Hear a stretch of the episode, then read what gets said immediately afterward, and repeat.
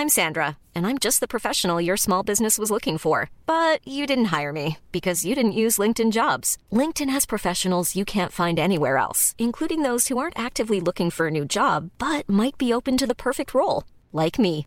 In a given month, over 70% of LinkedIn users don't visit other leading job sites. So if you're not looking on LinkedIn, you'll miss out on great candidates like Sandra. Start hiring professionals like a professional. Post your free job on linkedin.com/people today.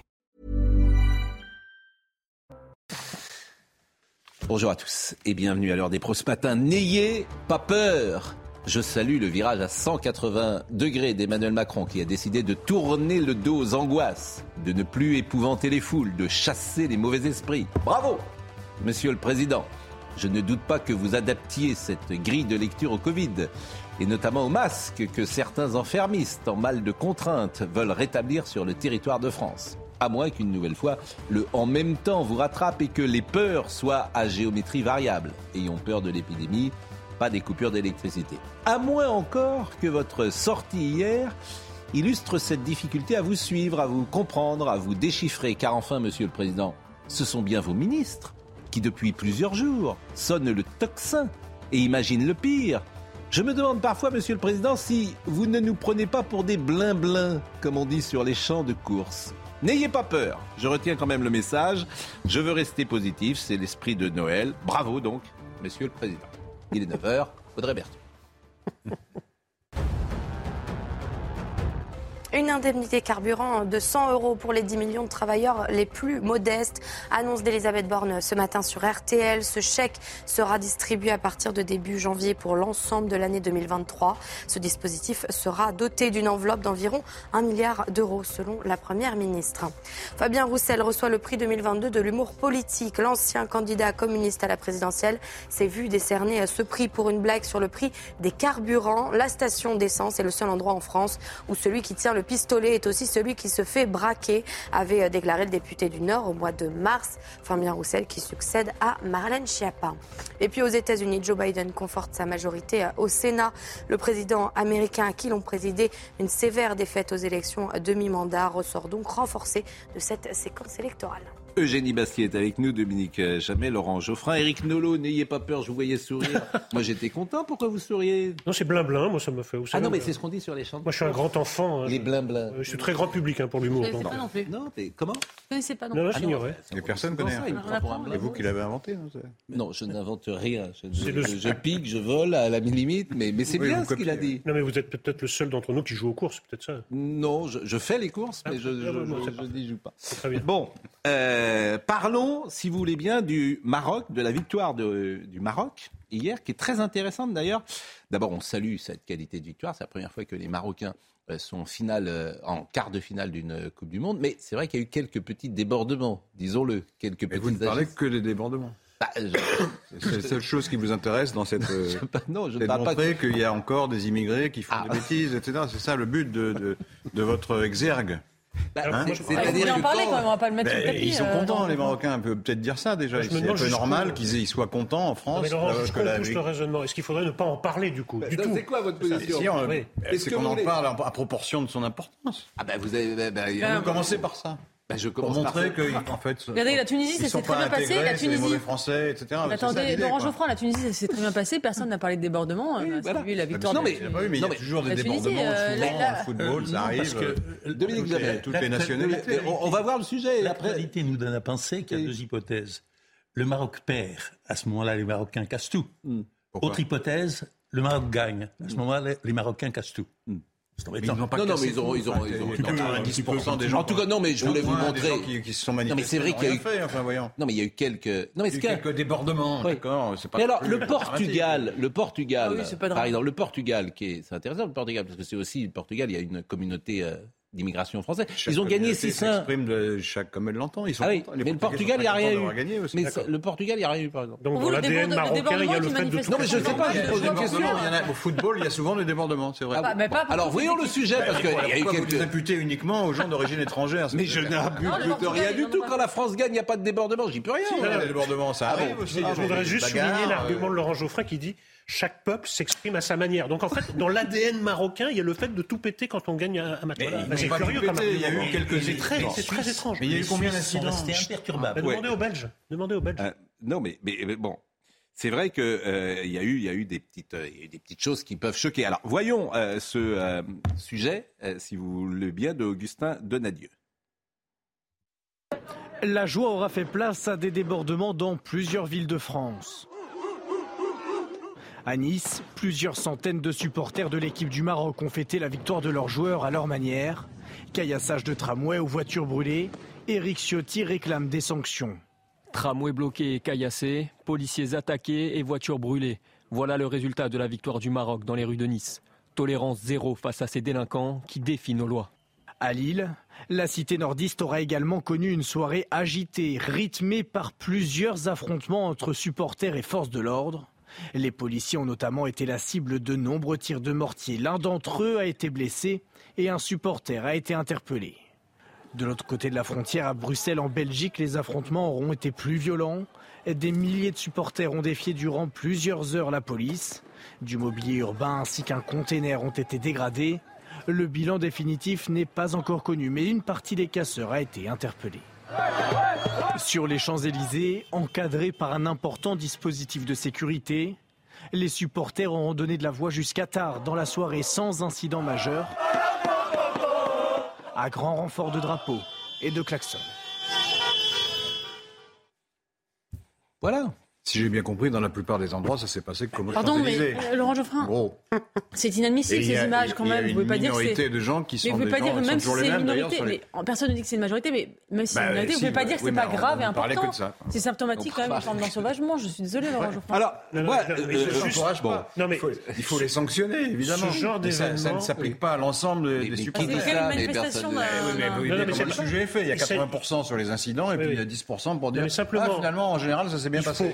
Redéfinir ce qui est normal et ce qui ne l'est pas. Parce qu'on finit par s'habituer. Je n'ai c'est-à-dire pas que- dit que c'était normal. Oui, mais si, parce que la prochaine fois, ça recommencera, on dira Bon, écoute, c'était. D'ailleurs, c'est ce que dit la presse ce matin, là, c'est bon enfant, hein, tout le monde. C'est que c'est. Comment dire, ces pas. événements ne sont même pas traités ce matin. Je vais vous dire quelque chose. Si, Je- ben, je l'ai lu ce matin. dans- dans la Sofiane. Bouffal. Sofiane Bouffal, c'est un joueur Mm. marocain de très grande qualité. Et vraiment, je, je le dis sans esprit de polémique, mais je le dis parce que par honnêteté pure, int- laissez-moi terminer, je le dis par pure honnêteté intellectuelle. Il a dit, on a marqué l'histoire, celle-là, elle est pour les Marocains, tous les Africains, tous les pays arabes et surtout pour tous les pays musulmans. J'attends Olivier euh, Giroud qui va dédier la victoire de l'équipe de France à tous les pays chrétiens. Je vous assure, j'attends ça pour voir la réaction. la laïcité Ça va être, euh, ça va être intéressant. C'est tout ce que je veux vous dire, mais je peux Je peux vous comprendre. expliquer pourquoi. Bien sûr, mais, je, mais vous avez raison. Il y a des À mon raisons. avis, c'est parce que Il y a des raisons. Eux ont le droit d'être fiers, ça que vous dire. beaucoup de, Oui. de pays musulmans Oui. Ont été colonisés. Oui, oui, mais Dans leur, c'est une chose qui reste dans leur mentalité. Mais j'entends. À juste titre, d'une certaine bien manière. sûr, vous avez raison. Et donc, quand il y a une, ils prennent les victoires qu'ils remportent eux Exactement. comme un symbole d'une sorte de revanche sur l'histoire. Mais, vrai, ça. mais j'entends ça. Ça ne veut pas dire qu'ils sont déterminés à, à- à battre l'Occident, je ne sais quoi. Il y a une petite minorité qui pense ça. J'entends ça. Mais ce monsieur euh, Sofiane, Sofiane j'entends ça. euh, Mais je à mon avis, il ne pense pas ça non plus. je pense qu'il y a effectivement aujourd'hui une sorte de ressentiment qui existe sur l'Occident, effectivement, et qui est difficile oui. à gérer dans, euh, par exemple, dans la France d'aujourd'hui. Ça dépend comment Je il le- s'exprime. Voilà. Ah, Il je le sens, le football, voilà. c'est pas très grave. Il est de fait aussi que le football encourage le patriotisme et le nationalisme.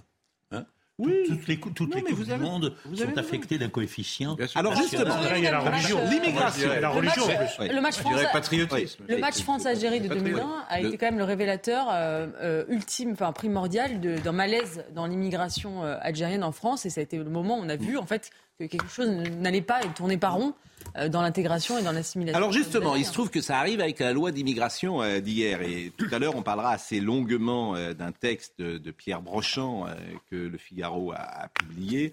Pierre Brochant, qui est un ambassadeur, ancien ambassadeur de France, qui a été le patron de la DGSE. Et c'est ce, on en a parlé déjà hier soir d'ailleurs. Et c'est un texte que le Figaro publie qui est vraiment très intéressant parce que on est vraiment sur le fond. Et Texte après, implacable on sur peut- l'immigration. On peut, bah, implacable, c'est en tout cas son analyse, et puis on peut avoir Enfin, une il ne analyse fait que répéter ce qu'on entend depuis 20 ans. euh, euh, Avec une capacité de synthèse admirable. Non? Et- écoutez, C'est une. Mais- non mais C'est l'arrêté, entendez, je l'ai lu, vous je l'ai lu attentivement.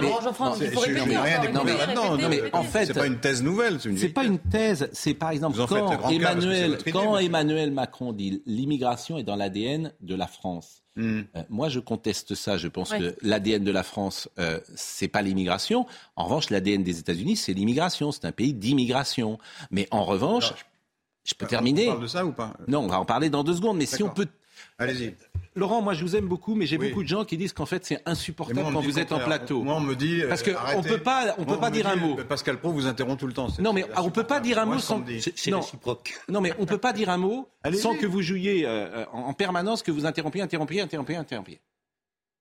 Donc, on- ou on, on discute gentiment, Mais, euh, argument contre argument, ou on arrête. Gentiment. L'Amérique est une terre d'immigration. hmm. C'est l'ADN. Mm. C'est-à-dire que par définition, ça s'est construit comme ça, même contre les Indiens. Mm. La France, c'est à partir de 1850, en gros. Oui. Donc quand j'entends Emmanuel Macron dire la France, c'est dans l'ADN l'immigration, je lui dis non.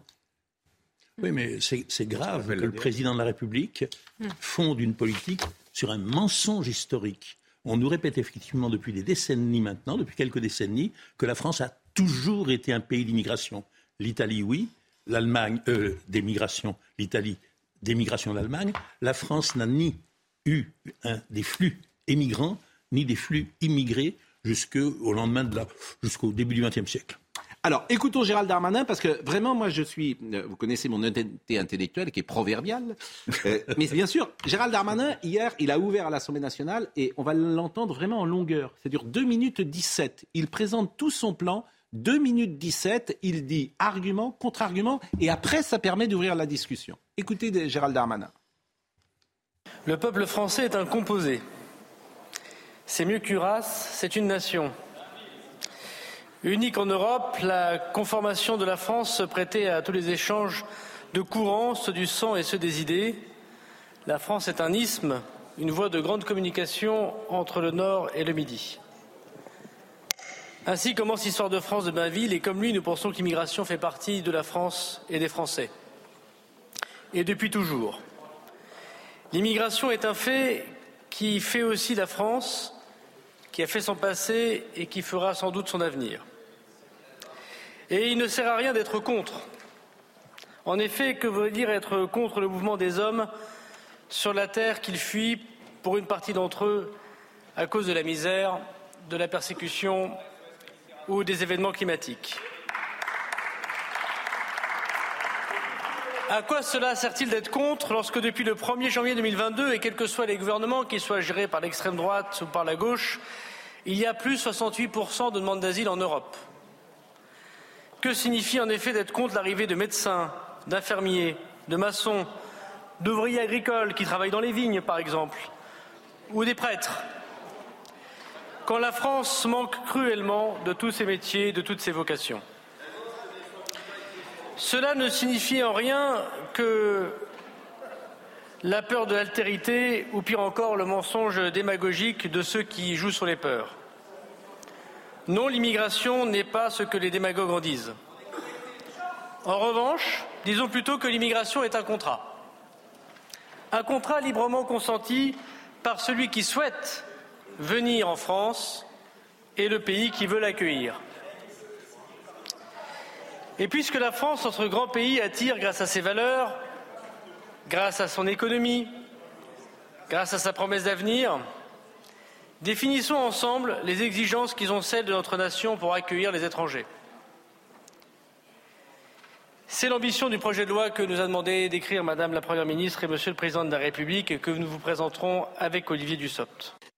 Bon, moi j'ai voulu le passer en longueur. Je trouve que ça a une certaine tenue ce qu'il dit. On Non, peut contester, ne pas être d'accord, mais ça a une certaine tenue. Mais moi, je, je suis frappée par trois choses. Déjà, il ne sert à rien d'être contre. C'est-à-dire une espèce de fatalité historique qui ferait que ce serait le sens de l'histoire, finalement, qu'il y ait des migrations. Or, c'est faux. Je suis désolée, on peut, euh, on peut aussi dire qu'on peut, se- on peut se- s'insurger contre le fait que cette, euh, ce- ce- ces mouvements de population ne sont pas naturels. Là, Cette naturalisation de l'immigration est une manière de justifier l'impuissance publique aussi sur ce sujet. Et quand on nous dit qu'on peut ralentir, stopper le réchauffement climatique en faisant des petits gestes, et d'un côté, on nous dit qu'on ne peut pas bloquer l'immigration. ça me paraît quand même un peu contradictoire. Si on peut euh, agir, nous, à notre petite échelle en France, pour stopper le réchauffement climatique, on peut, euh, à mon avis, euh, stopper les flux migratoires, en tout cas les réduire fortement. première chose. Ensuite, c'est cette vision purement contractualiste de la France. Il dit la France est un contrat. Moi, je trouve ça assez pauvre comme vision de la nation. Effectivement, la France est aussi une sédimentation de traditions, de culture de, de long des siècles. Et si c'est un contrat, ça veut dire que quiconque peut, enfin tout le monde peut y prétendre en fait. En réalité, tout le monde peut rentrer en France pour peu qu'il justifie quelques conditions. Or non, on, ne peut pas accueillir effectivement l'entièreté des gens. Dominique Jamais et après Laurent Geoffroy. La France n'est pas une entreprise. Il est décidément très fort, Gérald Darmanin. Je me demande bien euh, comment il a lu euh, Jacques Bainville, le grand historien de l'action française, hum. car euh, je ne sais pas quel texte il a cité où il est allé trouver ça, mais Bainville n'a pas tiré de euh, l'histoire de France, de sa lecture de l'histoire de France, les mêmes conclusions que le gouvernement de M. Macron. Il était plutôt hostile à l'immigration, me semble-t-il, Bainville. Bon, cela dit, euh, Darmanin veut faire et il fait un discours en principe euh, équilibré, donnant satisfaction à tout le monde, fermeté, mais humanisme, etc.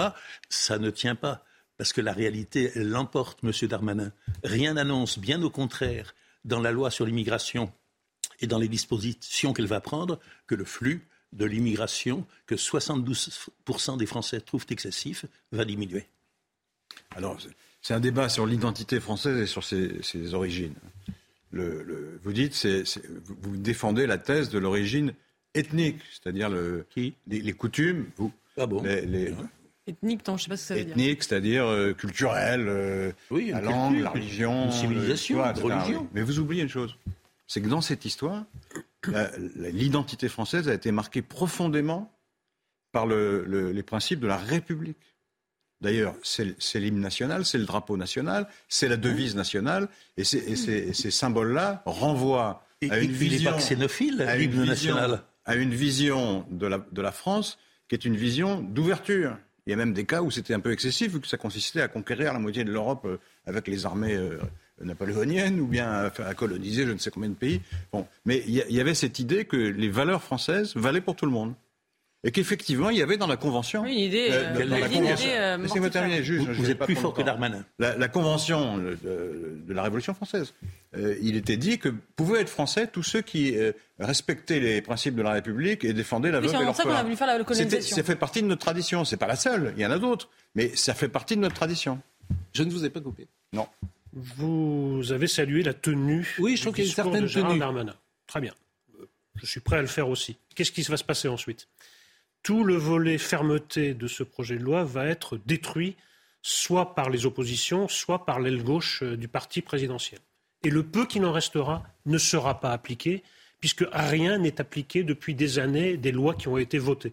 Donc les lois à venir ne seront pas plus appliquées que les lois précédentes. Ensuite, euh, Laurent Geoffrin parle des symboles républicains. Mais on voit que ces symboles républicains sont souvent attaqués par les populations les plus euh, récemment venues. C'est une tradition de siffler la Marseillaise. On l'a vu. C'est une tradition de brûler le drapeau français. C'est une tradition de s'en prendre aux institutions républicaines les soirs de victoire dans notre pays. Et c'est la même chose pour la Belgique avec les symboles belges. Donc il y a quelque chose qui ne va pas.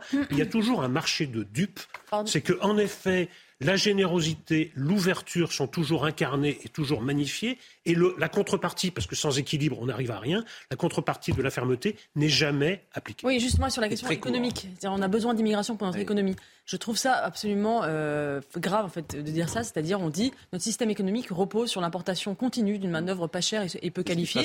Et moi j'appelle ça juste une forme d'esclavage. Hmm. Et en fait on justifie ça et on dit en plus on envoie un message, on envoie un message, venez, on a besoin de nous. C'est le message inverse qu'il faut envoyer. je, voulais dire Sinon les gens traversent la Méditerranée en des conditions épouvantables. Je voulais dire simplement qu'il y a des lectures de la Révolution comme il y a des lectures de Bainville qui sont un peu contradictoires, parce que la Révolution, très très vite, ce qu'elle a voulu, c'est imposer ses principes à l'Europe entière et que l'Europe entière devienne française. Mm. Ça n'était pas exactement une invitation, vous parler de valeurs, certes, ça n'était pas exactement une invitation ah à tous les Européens. députés étrangers à la Convention. Oui, oui, oui. Écoutons, vous avez tous parlé, j'ai interrompu personne. Oui, c'était admirable. Bravo. Voilà. Bravo Pascal. On est content. Ça devient une habitude. C'était d'un euh, bon niveau.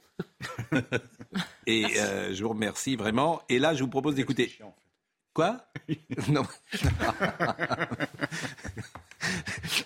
non, c'était d'un bon niveau, je ne vous ai pas interrompu. Bon, euh, écoutons euh, Elisabeth Borne euh, qui fustigeait les yaka faucons. Face à ce défi, les amateurs de solutions toutes faites sont nombreux. On trouve les partisans du yaka faucon qui voudraient renvoyer d'un seul coup d'un seul l'intégralité d'entre eux. Oui, je souhaite que le droit et nos frontières soient respectés. Oui, je souhaite des éloignements rapides et efficaces des personnes en situation irrégulière. Mais non, on ne peut pas prétendre que les choses soient si simples, comme si nous pouvions nous affranchir de l'indispensable coopération des pays d'origine et des règles de l'état de droit. De l'autre côté, certains appellent à des opérations de régularisation massive. Je le dis aussi clairement, il n'en est pas question.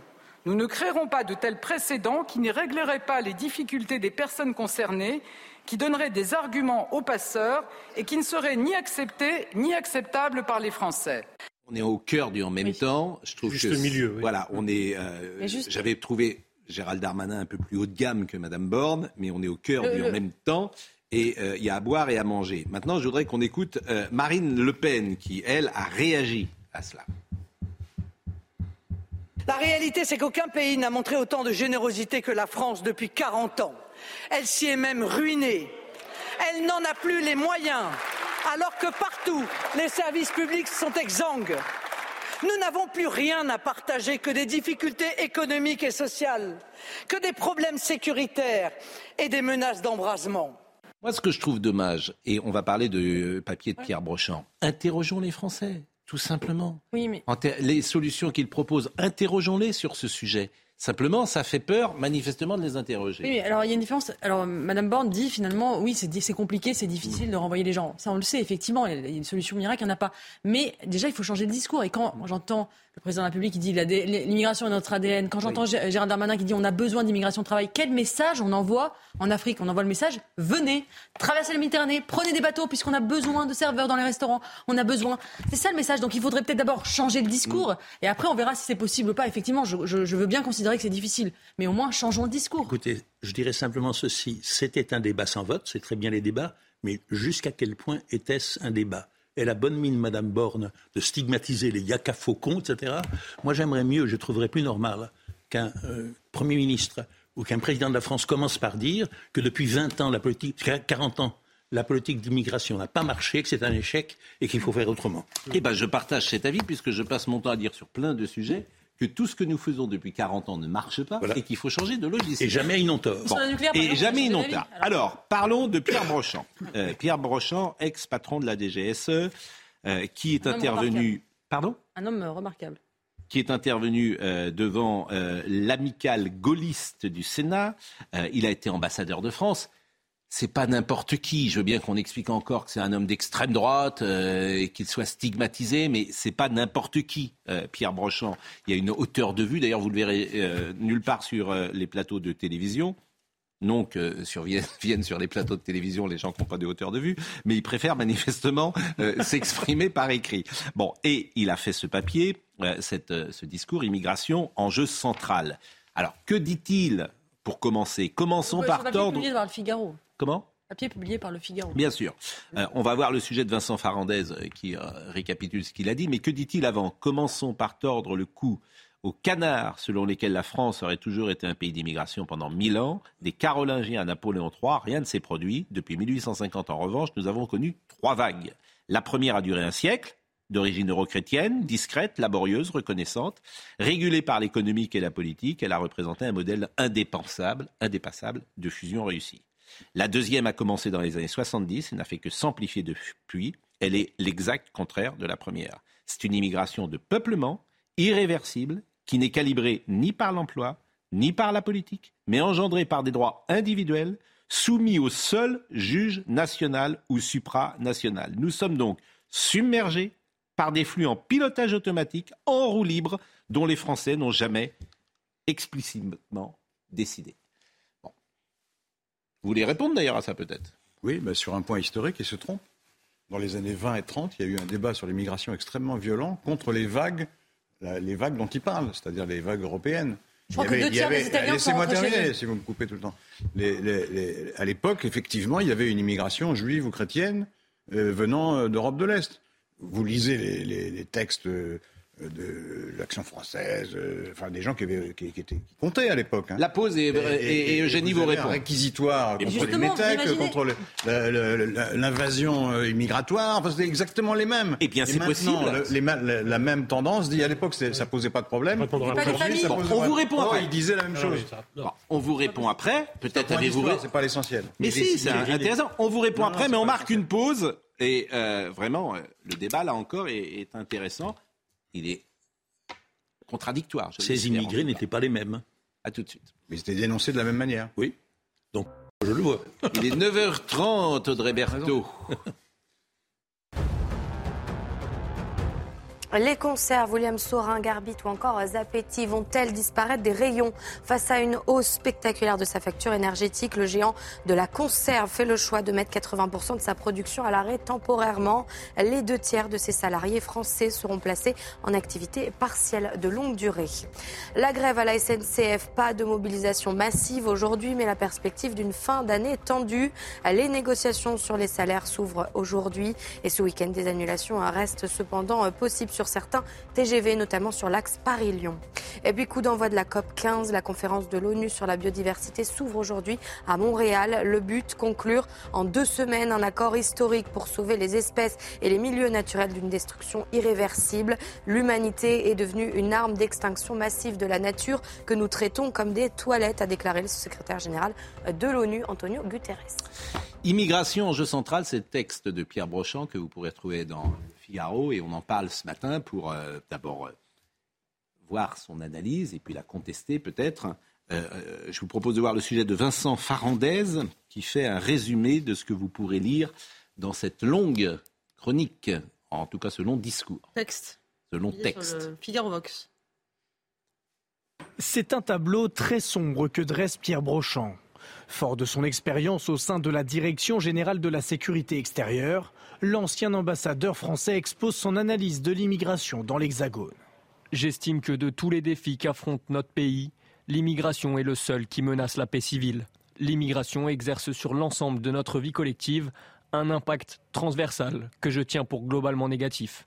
Pierre Brochant pointe le vivre ensemble, impossible selon lui. Les sociétés multi sont toutes vouées à se déchirer.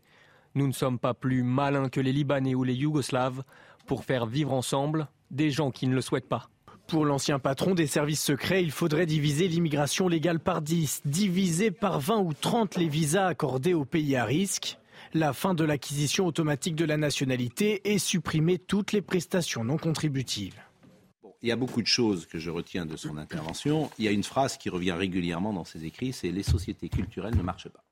Elles s'affrontent, Ouais. les multiculturelles. Elles s'affrontent. Elles finissent par s'affronter. Oui, Alors, est-ce qu'il y a des contre-exemples de cela? Et les- moi, l'exemple, parce qu'on nous donne souvent en modèle les États-Unis. Les États-Unis sont une société qui va très très mal et, euh, et où les- des, des affrontements, notamment la, la- la guerre euh, raciale aux États-Unis est très très forte. Il y a d'ailleurs des deux côtés, il y a un Mais c'est pas- racisme. oui, mais- C'est avec des gens qui sont là depuis deux siècles. hein. bien sûr, mais oui, Oui, mais- oui, bien sûr, oui, c'est pas des mais- immigrés. Mais là je parle pas, je parle, on parle des sociétés multiculturelles. noire, mais Oui, mais on parle des donc sociétés Il faudrait multi- euh, que les Noirs des Mais, États-Unis. mais- est-ce que j'ai dit ça, Pierre Geoffrin euh, Laurent Geoffrin, est-ce que j'ai dit ça. Est-ce que j'ai dit ça Non, je dis juste, il, dit, il fait un constat, il dit que les sociétés multiculturelles sont souvent. Éric Nolot, d'abord, multiculturelles. vous avez beaucoup parlé. Euh, Non, mais Voilà. d'abord- Éric Nolot, Dominique Jamais, Laurent Geoffrin, ça vous va D'abord, je, je- Oui. je reviens Évidemment sur. un- que c'est la faute Éric Nolot d'abord. Dominique Jamais, Laurent Geoffrin. je Et personne n'interrompt. Je, je reviens sur un point d'histoire qu'a soulevé Laurent Geoffrin tout à l'heure sur l'immigration venue d'Europe centrale, juifs ou chrétiens. La grande différence, c'est que ces gens-là avaient un seul but, c'est de s'assimiler. Et ils étaient souvent en but à un rejet de la société française. Là, c'est le contraire.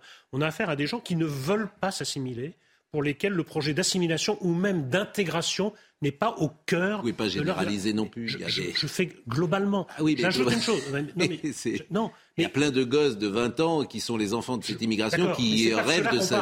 parle, Il n'y aurait pas de débat. Ah, vous- euh, les nouveaux, ceux qui viennent en- aujourd'hui. Oui, parce que sinon, il n'y aura pas de débat. Si on parle que de ceux. Évidemment qu'il y a des cas d'assimilation et d'intégration, mais il n'y aurait pas de débat, nous sommes d'accord. Il n'y aurait pas le texte de M. Brochant. En plus, les- comme les conditions euh, ont changé, à partir du moment où vous vivez entre vous, il y a un phénomène de concentration dans les quartiers, le mien en est un, vous allez à 500 mètres, c'est, euh, c'est une population complètement différente. Vous vivez entre vous. Vous lisez des journaux de votre pays d'origine, vous écoutez la radio de votre pays d'origine, vous regardez la télévision de votre pays d'origine, forcément, ben, il se forme des phénomènes de ghetto qui rendent l'assimilation impossible et vous êtes dans un phénomène de cohabitation et non pas de vivre ensemble pour, reprendre ça. Bon. Court. bon. Vaste sujet. Bon, je vais essayer d'être court. Je trouve tout ce que dit M. Brochant, qui a été cité, frappé du saut de la vérité au coin du bon sens. Bon, euh, ce qui se passe à l'heure actuelle avec les sociétés multiculturelles, c'est que ça ne fonctionne plus. Et ce qui est lamentable, euh, là aussi, j'aimerais qu'au lieu d'annoncer leur discours des valeurs et des choses qui n'ont plus de sens aujourd'hui, les gouvernants prennent conscience de la réalité, acceptent de la voir. Le modèle universel, le modèle laïque, il a failli gagner en Égypte, au Liban, en Syrie, où il y avait des communautés étrangères, d'une religion, d'une langue, d'une civilisation différente de celle qui dominait dans ces pays. Puis ça a marché, ça a failli marcher, et ils ont tous été chassés, ceux qui n'appartenaient pas à la culture dominante. En Syrie, au Liban, en Égypte, plus un chrétien, plus un juif, plus un arménien, en Turquie par exemple. Et euh, ça, n'est pas que le modèle est, mauvais, c'est peut-être parce qu'il a été porté, c'est sûrement parce qu'il a été porté en même temps que la colonisation par le colonisateur, mm. d'accord Et c'est sûrement aussi qu'il y a une volonté de revanche. Mais une société multiculturelle, c'était possible, ça ne l'est pas aujourd'hui. Mot de, synthèse, euh, Laurent Geoffrin. Et... Non, parce que je ne suis pas d'accord. Mais euh, Monsieur Brochant, c'est là où on n'est pas d'accord, franchement. C'est que c'est catastrophiste. Que l'immigration pose des problèmes, il faut être aveugle pour ne pas le voir. Vous ne l'avez pas vu pendant des années Attendez, mais si. Pardon. Bah non. Laissez pas la question. Laissez-moi terminer. Oui. je, termine, je termine, puis vous répondrez après. Donc, je pense que c'est catastrophiste. Je ne crois pas que euh, les pays ou les grandes démocraties qui ont sur leur territoire une forte minorité étrangère soient vouées à la guerre civile ou à la, ou à la disparition. Ça, c'est une, une plaisanterie, c'est une blague. Vous croyez vraiment que 10% de musulmans en France vont imposer leur mode de vie aux 90% qui restent et qui s'en méfient. C'est un fantasme. Vous, vous, croyez vraiment que l'Allemagne, qui a à peu près le, même taux d'immigration que nous, avec beaucoup de gens qui viennent de Turquie, musulmans, vous croyez que l'Allemagne est en pleine crise? Non mais vous plaisantez, vous plaisantez là, vous plaisantez. Les Turcs, l'Allemagne est le pays qui, un des pays qui se porte le mieux au monde. Les Turcs vivent très largement en communauté étrangère au sein de l'Allemagne. Oui, mais d'accord, mais sauf bah que oui. Alors il vous, il vous répondra, il vous répondra ceci. Laurent, Laurent, s'il vous plaît, vous avez parlé. Il vous répondra. Je termine juste une phrase. Ouais, mais... Dans votre raisonnement, l'Allemagne, la France, l'Angleterre doivent disparaître. Alors, voilà ce qu'il vous répondra. Voilà ce qu'il vous répondra.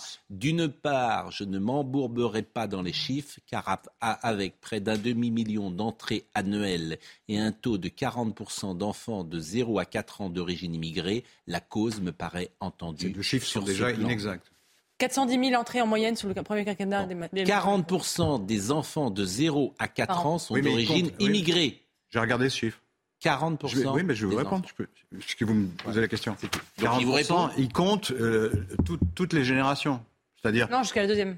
Non, troisième. Et, il compte notamment les gens qui ont un, un, un grand-père euh, immigré et compté comme d'origine immigrée. Pas sûr de ça. Allez. Ça, Simplement, juste une chose. On change de sujet, mais très vite, parce qu'on apprend. On la radicalité de ces propos peuvent, choquer, mais si on en est là, c'est parce que des gens comme Laurent Geoffrin, depuis les années 70, mm criminalise toute réflexion sur l'immigration en disant justement c'est Pétain, c'est c'est euh, les heures les plus sombres de notre histoire. On n'a rien pu faire à cause de ça. Il faut sortir de cet angélisme. Moi, je renvoie euh, au papier de M. Brochant. Je cite simplement une dernière chose. Quant au discours intimidant, c'est l'incroyable prêchi prêcha que nous servent les médias, les ONG, les people, et dont la seule finalité est d'organiser l'impuissance publique, ces éléments de langage que l'on nomme à tort état de droit ne sont à mes yeux que le reflet d'une idéologie qui, à l'instar de toutes les idéologies, n'a rien de sacré, à ceci près qu'elle est dominante depuis 50 ans. Pas mieux. Voilà, exactement. Euh, après, chacun se fait dit, son avis. C'est dit le Front National depuis l'origine. Vous en faites tout un plat parce que ça vous plaît, mais, oui, mais c'est ce que fait que répéter. C'est ce que et, les mesures qu'ils proposent, c'est le programme du Front National. C'est ce que disent maintenant 72 mais le problème, c'est que non, qui ne sont pas au hein, Rassemblement national. Le Rassemblement national. Que me dit Marine Lançon Qu'est-ce qu'elle me dit Marine Lançon Ah bon. Allez, c'est fini. On a, euh, voilà, chacun euh, a, pu, euh, comment dire, donner ses, ses arguments. Alors, il y a un sujet qui m'intéressait dans l'actualité. J'ai essayé de joindre Monsieur Lisnard, qui est le maire de Cannes, parce qu'il a beaucoup de courage, Monsieur Lisnard. Et qu'a-t-il décidé? Vous connaissez cette histoire de cette mamie qui a été agressée cette mamie de 89 ans. Euh, et, dont les auteurs d'ailleurs sont passés au tribunal la semaine euh, passée, donc ils ont été reconnus coupables et puis on, on, connaîtra leur sanction euh, au printemps. Et ces jeunes gens ont un père, et ce père avait une place de sur le marché de Cannes. Demi-journée où il- par semaine. Où il pouvait vendre puisqu'il était commerçant.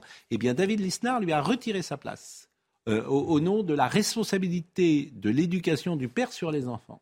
Voilà un bon sujet euh, de, de discussion. Est-ce que les pères sont responsables ou les mères sont responsables de l'éducation des enfants et notamment des mineurs Euh, Je vous propose d'écouter euh, sur le marché de Cannes quelques réactions qui ont été euh, faites par euh, les Cannois. Ben, il faudrait que les enfants soient punis, justement. Je connaissais Angèle, elle vendait à côté de moi.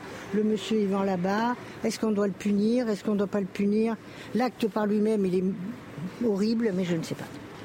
Eh, C'est la faute de qui? C'est la faute des parents. Ben voilà, c'est tout. Pas besoin de faire autre chose. Donc on va revoir effectivement ces images qui avaient fortement marqué l'opinion. Euh, Angèle, 89 ans, qui a été violemment agressée aux abords de son domicile. C'était le 30 août dernier, atteinte d'un coup de poing au visage. Elle avait chuté, inanimée.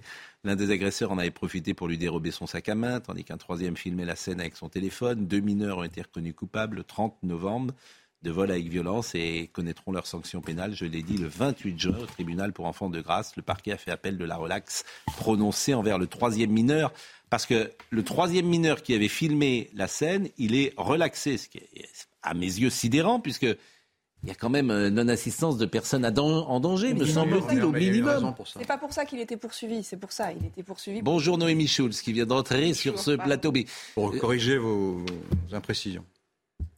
Mais vous trouvez... Mais... Attendez, quelqu'un qui filme ça, vous vous trouvez normal Non, c'est pas relaxé normal. ou Mais pas dit que Non, mais c'était normal, mais c'est pas pour ça qu'il a été On condamné. c'est explique pour- pourquoi il a été relaxé et on explique aussi que le parquet a fait appel et que donc il- il- de cette relaxe et donc il va être renvoyé à nouveau devant la justice. Mais il était Mais poursuivi. c'est quand même invraisemblable qu'il le, mais le bon sens. Il Mais c'est le il droit de quoi complicité. Il était poursuivi Il n'était pour pas poursuivi pour, euh, il Non. était pas poursuivi Non. pour non-assistance de la personne Non, en danger. il était poursuivi pour Mais ils font quoi les magistrats quand ils voient une image alors qu'il était complice. Il Ils ont était qu'il pour complicité de vol Ouais. Avec violence. Or, pour être condamné pour complicité, il faut avoir apporté une aide.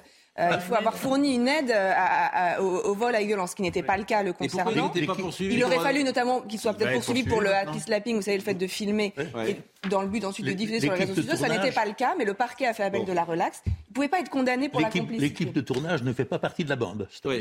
Enfin, c'est- tellement invraisemblable euh, parfois. Donc, Bon, en tout cas, euh, le, David ouais. Lisnard, vous trouvez qu'il a raison, pas raison, euh, qu'il est Moi, je courageux pense qu'il a raison et euh, je, je trouve que, d'ailleurs, il, est- il, il se, il se revendique du libéralisme, mais le libéralisme, c'est aussi la responsabilité, faire poser aux, individus leur responsabilité. Et la responsabilité parentale est l'une des premières responsabilités qui existent, à mon sens. Et puis, on en a fait des tonnes sur ce monsieur, mais il avait une demi-journée par semaine euh, ce marché, sur cette place sur le marché. Et en plus, il n'a pas été simplement, ce n'était pas un parent éloigné de ses enfants qui s'en occupait plus. Il, a défendu son fils au début de l'affaire. Il lui a fourni un alibi même. euh, et, euh, et je crois que donc il avait euh, Et il doit part 60 de- 000 de- euros à la CAF. coupable. Enfin, Même s'il conteste euh. le contentieux, il devrait, quoi, il doit 60 000 euros à la CAF, mais il conteste Voilà. le Alors, contentieux. en plus, c'est pas quelqu'un de Lis- très Lisnard, honnête. Lisnard étend, il, il amplifie un principe qui était autrefois généralement observé et admis. C'est-à-dire qu'à l'école, au collège, au lycée, quand un enfant ou un garçon ou une fille un peu plus âgée d'adolescent faisait des conneries, c'était le père, c'était la famille qui payait. Oui, mais enfin, là, on mélange un peu les gens parce que. Mais non, je dis qu'il est complètement- temps, il est temps ce principe. Oui, non, mais c'est voilà exactement. Mais c'est complètement différent de dire par exemple qu'il faut suspendre les allocations familiales parce que là il y a un rapport direct de dire il faut empêcher cet homme de travailler. C'est Moi, très- je trouve, non, je trouve qu'il y a un glissement. C'est très délicat et en même temps, C'est plus un- que délicat. Je trouve que Oui, c'est pas très bien fondé. Vous avez raison, mais en même temps, c'est un fait qu'il n'est pas anormal de sanctionner des parents qui Mais pas sont, incapables, domaines, nous sommes sont d'accord. incapables d'éle- d'élever leurs enfants et de les empêcher Après, de commettre des délits. C'est embêtant. J'ai l'impression qu'on discute euh, d'un aspect secondaire du dossier parce que l'aspect primaire du dossier, c'est quand même que ces petites crapules euh, Hmm. devraient euh, répondre beaucoup plus sévèrement. Enfin, la relaxe de ce troisième individu, c'est inouï. Oui, mais il y a, il a Non, mais fait- le il y a un appel. il filme, sera- il pour sera- moi, il c'est sera un complice, renvoyé. point barre. Il sera renvoyé. Bon. Et les deux autres ont été placés en centre éducatif centre- fermé. euh, éducatif fermé et ils auront leur réponse pénale euh, au, au printemps. Bon, Euh, Nicolas Sarkozy, est-ce qu'hier, euh, Noémie Schulz, vous étiez euh, au tribunal euh, dans des conditions tout à fait particulières, si j'ai bien compris, puisqu'on a retiré les portables à tout le monde Et est-ce que vos oreilles ont entendu les conversations entre Thierry Herzog et Nicolas Sarkozy? Oui, oui, c'était euh, pour la première fois hier ont été euh, diffusées les fameuses écoutes, euh, ces extraits de conversation entre Thierry Herzog et Nicolas Sarkozy. Ça n'avait pas été le cas lors du premier procès pour des raisons notamment techniques.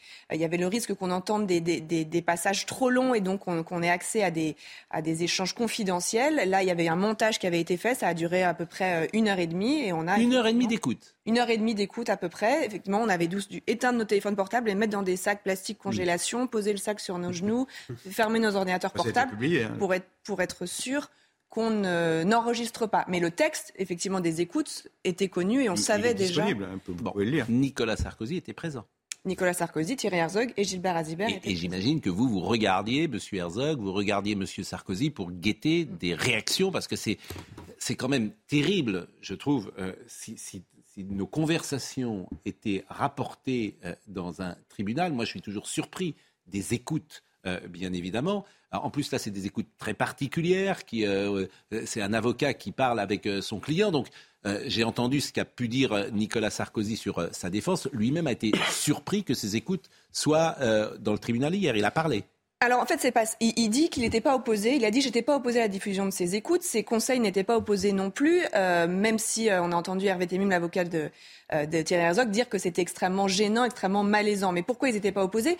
Justement pour montrer que ces écoutes c'était une plongée dans l'intimité de conversation entre un, un avocat, Thierry Herzog, et son client aussi amis, ce sont deux amis de longue date, mais, mais ce sont des conversations effectivement entre un client et son avocat, puisqu'il est question euh, en fait on, essentiellement de ce fameux pourvoi en cassation. Euh, Nicolas Sarkozy espère récupérer les agendas présidentiels qui avaient été saisis dans le cadre de l'affaire euh, Bettencourt. Et donc, quelque part, la défense voulait aussi que ce soit diffusé pour, pour mesurer mm. à quel point on avait violé la, la, la, le, le secret de ces conversations en écoutant euh, puisque la police a donc Qu'est-ce qu'il en ressort de ces écoutes? Est-ce que vous diriez qu'elles sont à charge ou à décharge de Nicolas Sarkozy Même si j'ai bien conscience que ma question peut être embarrassante, forcément, pour le témoin que vous êtes? c'est difficile de répondre à, cette question, mais il y a quand même effectivement des, choses à dire. Qu'est-ce qu'on entend? Et d'abord, ce que je vous ai dit, c'est de plonger dans, dans l'intimité. D'ailleurs, c'est ce qui a fait dire à Nicolas Sarkozy, j'ai eu l'impression qu'on regardait par le trou de la serrure. Euh, c'est vrai que c'est vraiment des choses qu'on n'aurait pas dû euh, entendre. Après, effectivement, la question, c'est de dire est-ce qu'on peut, normalement, on peut écouter s'il y a une infraction qui est en, cours de, préparation. Ce qu'on entend aussi, c'est la très grande proximité de Nicolas Sarkozy et Thierry Herzog. On entend Nicolas Sarkozy dire Allô, mon Thierry, ça va, je t'embrasse. Bon, ce sont vraiment des gens qui se connaissent très bien. On entend aussi une sorte de jeu entre la ligne officieuse, la fameuse ligne Paul Bismuth, et la ligne officielle, puisqu'à un moment, il va y avoir à certains moments, l'un dit à l'autre, bon bah, tu me rappelles sur, tu me rappelles là, juste après, tu me rappelles sur l'autre ligne. Ah bon, mais on, et, je te dis quoi? Bah, tu me dis, euh, voilà, je t'ai appelé, on a parlé, enfin, euh, j'ai eu un tel, on a parlé de ça. Donc on entend effectivement qu'il y a ce jeu.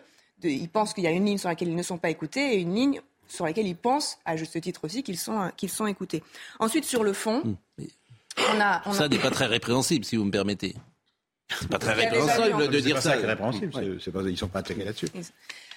Sur le fond, on entend un Nicolas Sarkozy qui est omnubilé par ce, pourvoi en cassation, qui est très inquiet, qui, est un peu en boucle d'ailleurs, euh, qui il s'appelle plusieurs fois par jour, et alors tu as des nouvelles, et ça en est où euh. Donc on est à la fin du mois de janvier 2014, et le pourvoi en cassation, euh, il va se passer quelque chose en février. Et Thierry Herzog, son avocat, et ami, donc qui, va, qui cherche à le rassurer, et donc qui, qui lui annonce essentiellement les bonnes nouvelles. Ça, c'est très bon signe. Et, qui, et donc il y a un nom qui revient très souvent, c'est le nom de Gilbert Azibert, qui est donc ce haut magistrat à la Cour de cassation que Thierry Herzog connaît.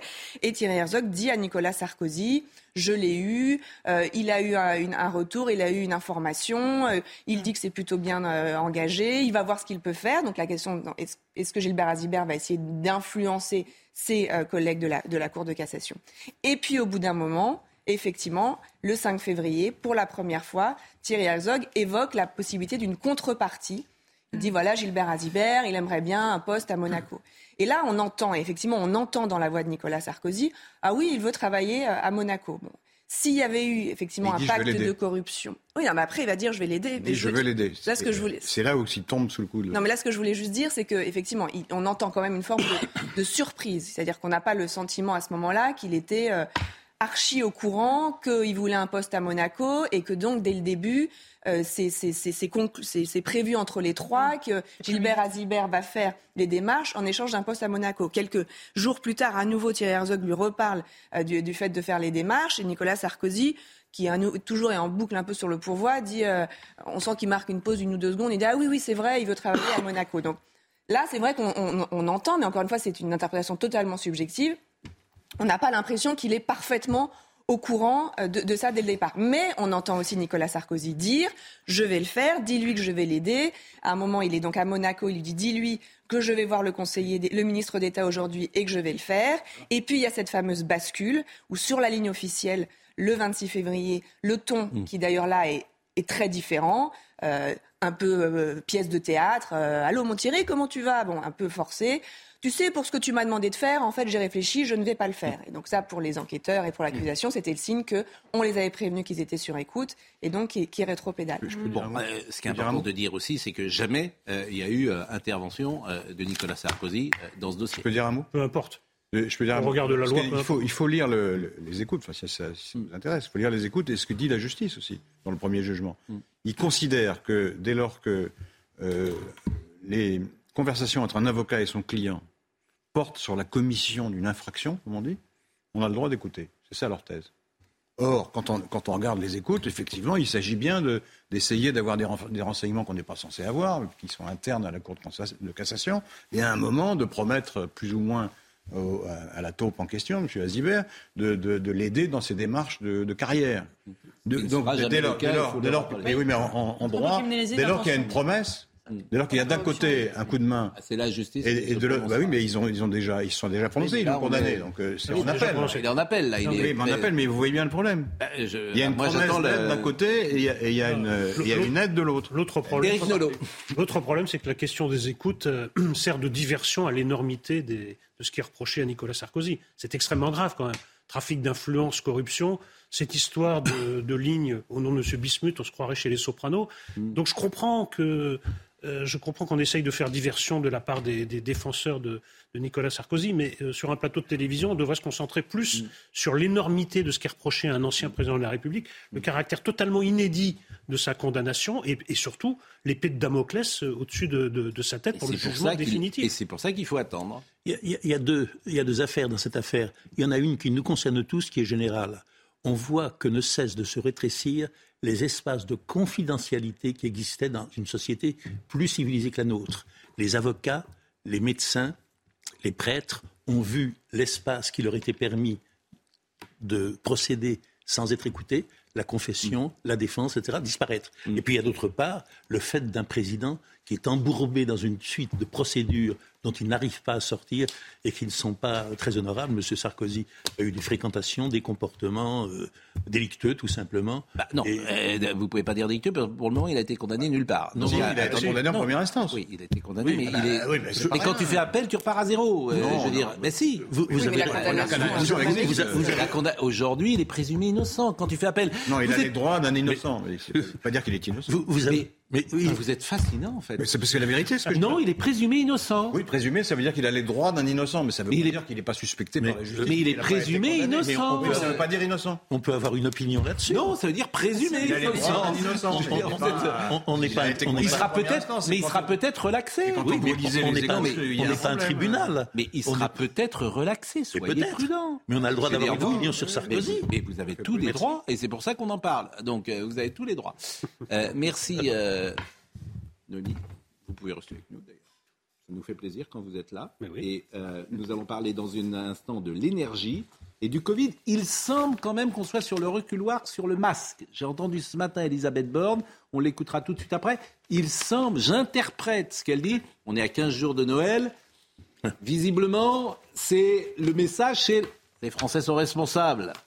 Tu parles, il n'y a personne qui porte un masque. Si les Français sont responsables, tu vas dans le métro, personne ne le porte. Tu vas dans les trains, personne ne le porte. Donc ils ont compris. Peut-être que ça serait nécessaire néanmoins. Ah bah ça, je doute bien que vous souhaitez ah, dans le métro, interdire. On en voit de plus en plus. Oui, les personnes âgées le mettent. Oui, bah, les personnes âgées. mon ami Robert Sebag, que vous connaissez bien, lui, il pense qu'il faudrait porter le masque. Mais, cher ami, il connaît bien le, sujet. Mais bien sûr, mais Maintenant, c'est la bronchiolite, c'est la grippe. Mais il faut le masque tout le temps. Il faut même rester chez soi. Non, ça sera encore temps. mieux. Dans les- Ça Mais non, mais sera vous êtes le chef du lieux de concentration. vous. Allez, la pause, la pause. Mais vous voulez tout interdire. Le chef Donc, euh, parti pro-Covid, il faut laisser le Covid euh, libre. Voilà. Mais- Vive mais- le Covid libre. mais, Le masque dans les transports en commun, ça ne vraiment- paraît pas une mesure euh, mais, mais, vraiment dictatoriale. Mais, si pas. vous la portez. pas tout le temps. Mais, mais portez-le si vous le souhaitez, vous. Oui, voilà. Qu'est-ce qui, qu'est-ce qui vous empêche de le Mais porter c'est ce que je fais. Bon, ben voilà, très bien. Pourquoi voulez-vous euh, que les autres euh, le portent euh, si vous, ça- vous êtes protégé vous êtes vacciné, vous êtes protégé. Qu'est-ce que Vous voulez présentez la chose, Pascal Pro, apôtre de la liberté. mais vous êtes vacciné. Les démons mais de la vous êtes, dictature. mais vous avez votre petit vaccin, vous avez votre petit masque dans Pourquoi le métro, petit très vaccin bien. Pourquoi grand vaccin,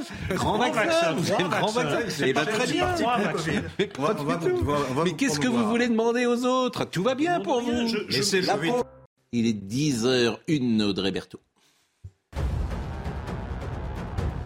Le procès du Rio Paris après huit semaines d'audience, l'heure est aux réquisitions. Airbus et euh, Air France sont soupçonnés d'avoir commis des fautes ayant contribué au crash dans lequel 228 personnes ont perdu euh, la vie. Ils encourent 225 000 euros d'amende chacun. Les deux procureurs doivent prendre la parole ce matin.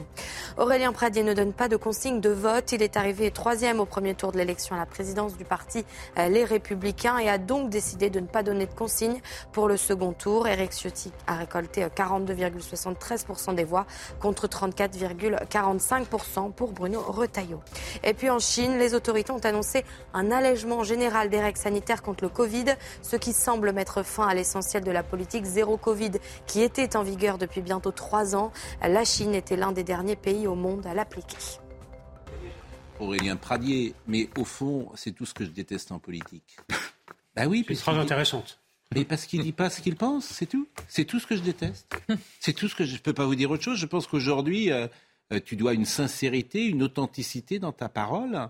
Tu dois choisir. C'est d'ailleurs pour ça qu'ils en sont là, les républicains. Précisément, c'est avec des gens comme Aurélien Pradier. Ils ne donnent même pas de consigne de vote. Ça veut dire quoi? C'est-à-dire qu'ils n'osent pas dire pour qui il va voter? C'est ça la politique? Bah, Ces gens, c'est mais qui fassent autre chose. Mais qui fassent. Euh, Mais, mais qui, mais alors, mais qui fasse autre chose. Qui fasse autre chose s'il peut pas. euh, je veux dire, s'il si, s'il a pas ou qui quitte les Républicains. S'il n'est pas content, mais je- Apparemment, la grande pardonnez-moi de le dire comme ça. n'est pas très grande.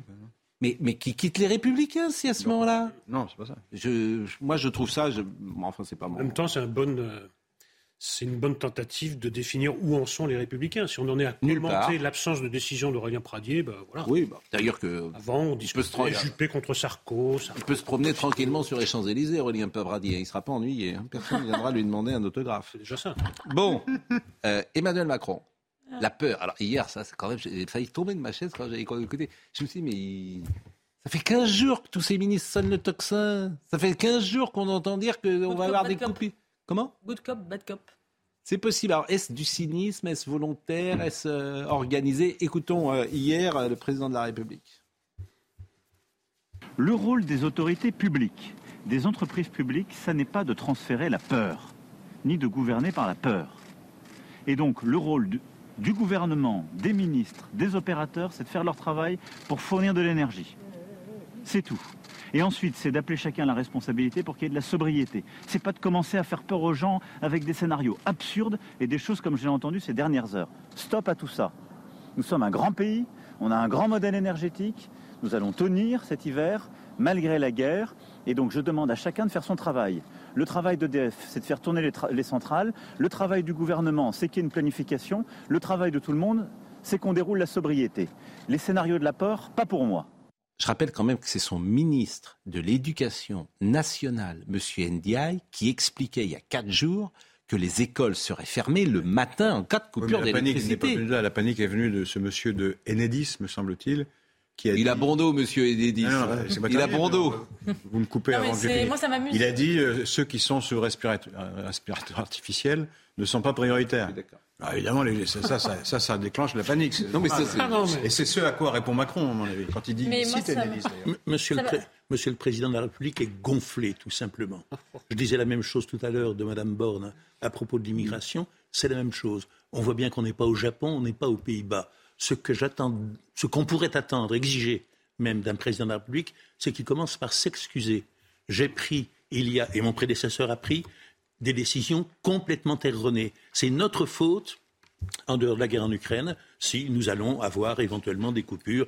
Et maintenant, j'ai changé de politique. Excusez-moi, non pas je démissionne, n'allons pas jusque-là, mais je suis en train de faire le contraire de ce que j'avais fait. Euh, c'est ma faute. C'est lui le président. Hein.